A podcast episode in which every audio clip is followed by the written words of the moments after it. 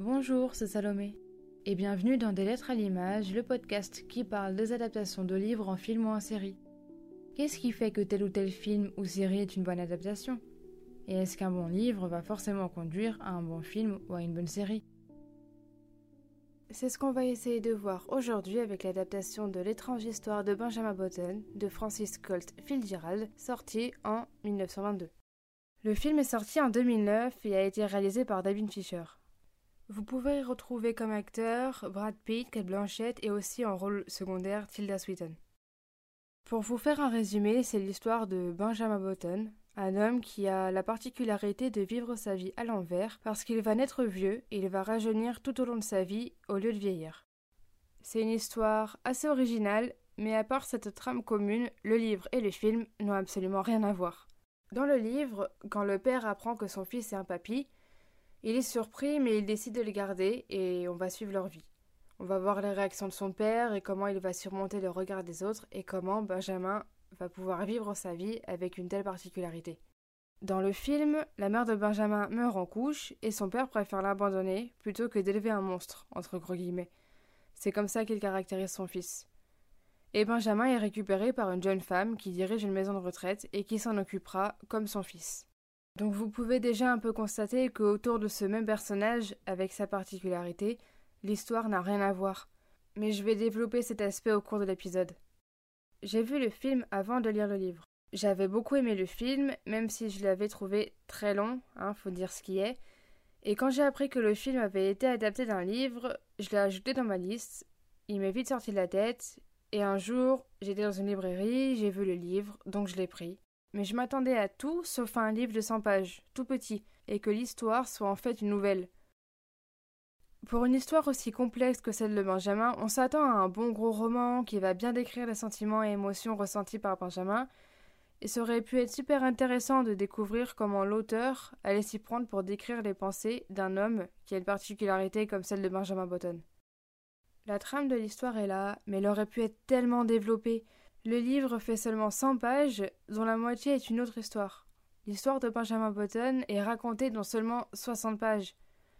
Comment est-ce qu'on peut écrire une histoire aussi complexe en seulement 60 pages? Je trouve ça dommage, parce que pour avoir une idée comme ça, c'est quand même qu'on a de l'imagination, et c'est dommage de ne pas l'exploiter. L'auteur reste flou, il raconte les grandes lignes de cette histoire, mais sans jamais creuser bien loin. On n'a même pas le temps de l'imaginer que l'histoire elle est déjà finie, il passe d'un bébé à un adulte en deux lignes. Fitzgerald se contente de raconter l'histoire d'un point de vue externe et pas du point de vue des personnages.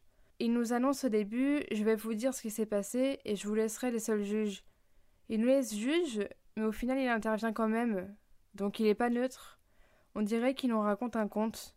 Et dans l'intrigue, il y a aussi pas mal d'incohérences, euh, mais ça je vais l'aborder dans la partie spoiler. Il y a quand même des aspects euh, positifs, c'est que déjà l'idée est super originale et l'auteur il écrit aussi avec un vocabulaire recherché sans que ce soit compliqué pour les lecteurs. Et ça du coup c'est vraiment bien. Concernant le film, alors c'est simple, il n'y a absolument rien à voir. Les deux œuvres sont radicalement opposées, sauf la trame du personnage principal qui est un homme qui naît vieux et qui meurt jeune. En général, les films sont moins bien que l'histoire originale. Généralement, le film il est pas assez poussé, il est pas assez creusé, il est assez vague, il survole l'histoire. Mais là, c'est le contraire. Le réalisateur et le scénariste, Robin Swickard, qui a ensuite été relégué par Eric Roth, euh, désolé de la prononciation, qui est le scénariste oscarisé pour Forrest Gump, qui va ensuite remanier le scénario. Ces personnes ont fait un travail génial en se basant uniquement sur 60 petites pages. Le film est un projet qui a mis longtemps à se mettre en place devant la complexité technologique qu'il demande jusqu'aux années 80 où un producteur, Ray Stark, achète les droits. Stark il y croit dur comme fer et donc il engage un scénariste, Robin Swickard, qui va écrire un scénario de 204 pages. David Fisher, il avait déjà été consulté à l'époque en tant que superviseur des effets spéciaux parce qu'il avait déjà une certaine renommée, car il a travaillé notamment sur les effets spéciaux du Retour du Jedi ou d'Indiana Jones et le Temple maudit. Il y a ensuite plusieurs réalisateurs qui ont été intéressés par ce projet, mais c'est finalement David Fisher qui va réaliser le film. Le film provoque rapidement euh, le buzz, surtout devant les prouesses techniques et la beauté de la photographie qui a été aperçue euh, lors de la diffusion des photos officielles ou de la bande-annonce. Concernant l'histoire, en dépit de son étrange évolution physique, Benjamin Button est toujours prêt à vivre une nouvelle expérience, à saisir chaque moment de la vie. L'idée de ce sujet paraît invraisemblable, et pourtant elle nous séduit car on retrouve un côté fantastique, mais aussi très humain et très vrai. On suit ses rencontres, ses découvertes, ses amours, ses joies et ses drames, et ce qui survivra toujours à l'emprise du temps, parce que le temps, c'est le maître mot de l'histoire. En plus de ce concept qui est parfaitement bien exploité, le personnage est excellent et attachant. On le suit durant plusieurs périodes en partant de 1918 avec plusieurs événements, et ainsi que son apprentissage de la vie, notamment accepter la mort de ses proches. L'histoire est excellente, surtout au niveau des relations entre les personnages. Benjamin fait plein de rencontres intéressantes et on voit bien que chaque rencontre va lui apporter. Et je trouve cet aspect très intéressant. Ce qui est dingue aussi, c'est qu'on finit par y croire à cette histoire tout au long du film. C'est à aucun moment ridicule, au contraire. On finit même par oublier la particularité de Benjamin. Ce qui est bien aussi, c'est qu'on ne tombe jamais dans la niaiserie, surtout pour les histoires d'amour. Les émotions sont dosées subtilement. J'ai bien apprécié euh, les quelques notes d'humour dans le film aussi, c'était assez sympa. Nous assistons tout au long du film à deux histoires distinctes, sous forme de photos souvenirs un peu flashback. Celle de cette femme, Quelle Blanchette, qui est sur le point de mourir de vieillesse, et celle de Benjamin, sur le point de vivre sa naissance, car il rajeunit. C'est un univers parallèle et un processus inversé de la vie qui peut paraître un peu perturbant et un peu complexe pour le spectateur, mais qui est quand même super intéressant. L'ambiance du film est également assez intéressante, il y a un certain calme qui enveloppe le film, il n'y a jamais une dispute, et jamais Benjamin ne s'apitoie sur son sort, ne s'apitoie sur sa particularité, qui lui fait vivre une vie tellement différente, comme s'il avait compris depuis longtemps que la vie elle doit être savourée, parce que rien ne dure. Enfin, si, il y a des choses qui durent, mais euh, vous verrez ça en regardant le film.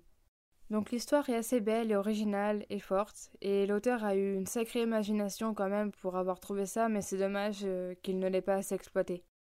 Autre chose qui est très très bien fait le film, c'est les effets spéciaux. Il n'y a pas d'explosion, il n'y a pas de monstres, il n'y a pas d'effets spéciaux tape à l'œil, mais le travail de rajeunissement et de vieillissement de chaque personnage, mais surtout Brad Pitt, est juste tellement bien fait. C'est tellement bien fait que ça paraît naturel. Brad Pitt est celui le plus bluffant, car il commence avec un physique de vieillard pour de plus en plus rajeunir quand il vieillit.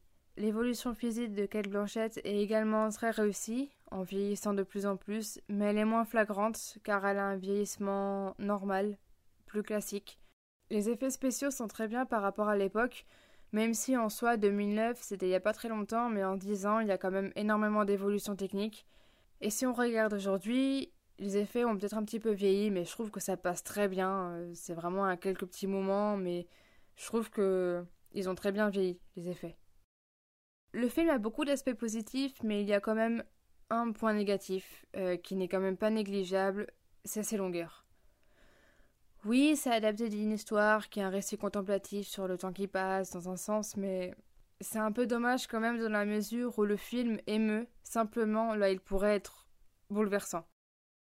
Je peux tout à fait comprendre qu'on s'ennuie devant le film, euh, la première fois que je l'ai vu c'était très long, les premières 45 minutes sont longues, mais dès que Brad Pitt rencontre Tilda Swinton, le film s'élance, à la fois agréablement et tragiquement. Il s'élance vers une réflexion sur euh, l'irréversibilité du temps, et la disparition des personnes qu'on a aimées.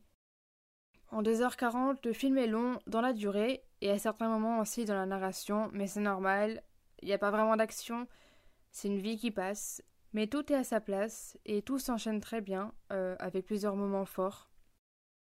Maintenant, je vais commencer une partie spoiler pour euh, appuyer mes idées et pour vous donner quelques exemples.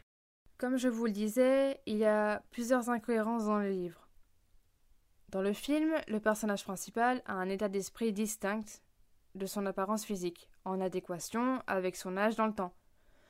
Par exemple, quand il a 5 ans, il aura l'air d'un papy, mais il va avoir la mentalité d'un enfant de 5 ans.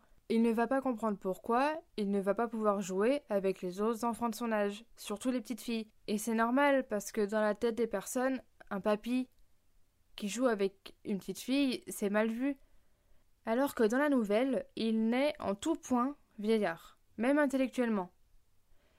Il faisait déjà plus d'un mètre soixante et il savait déjà parler, et puis il préférait passer du temps avec son grand-père à discuter et à fumer des cigarettes alors que dans le film, il a la taille d'un bébé, et c'en est un, mais avec une peau déjà toute ridée et des problèmes comme l'arthrose, qu'on a normalement quand on est vieux.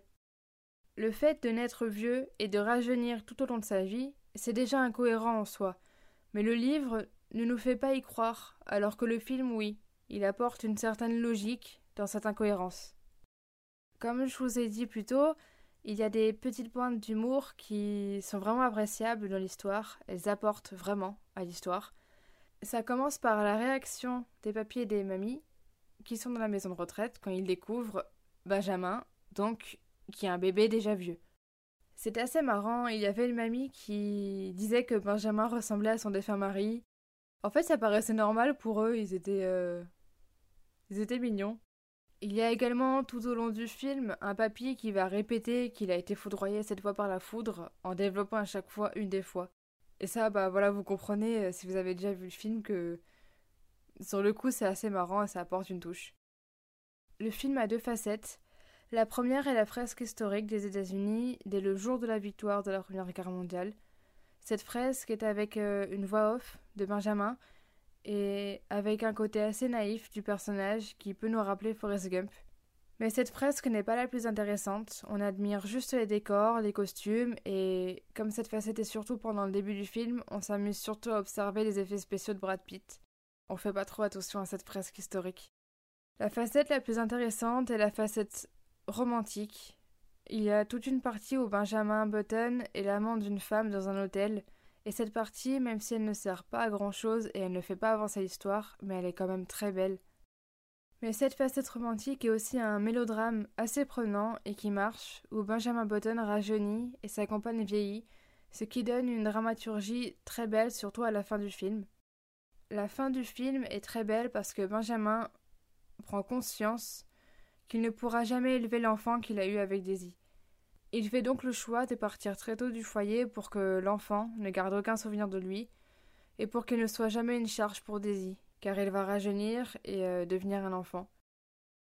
C'est aussi sur cet aspect que le film est beau, mais triste en même temps. C'est dans cette prise de conscience progressive de Benjamin qu'il ne pourra jamais vieillir avec Daisy.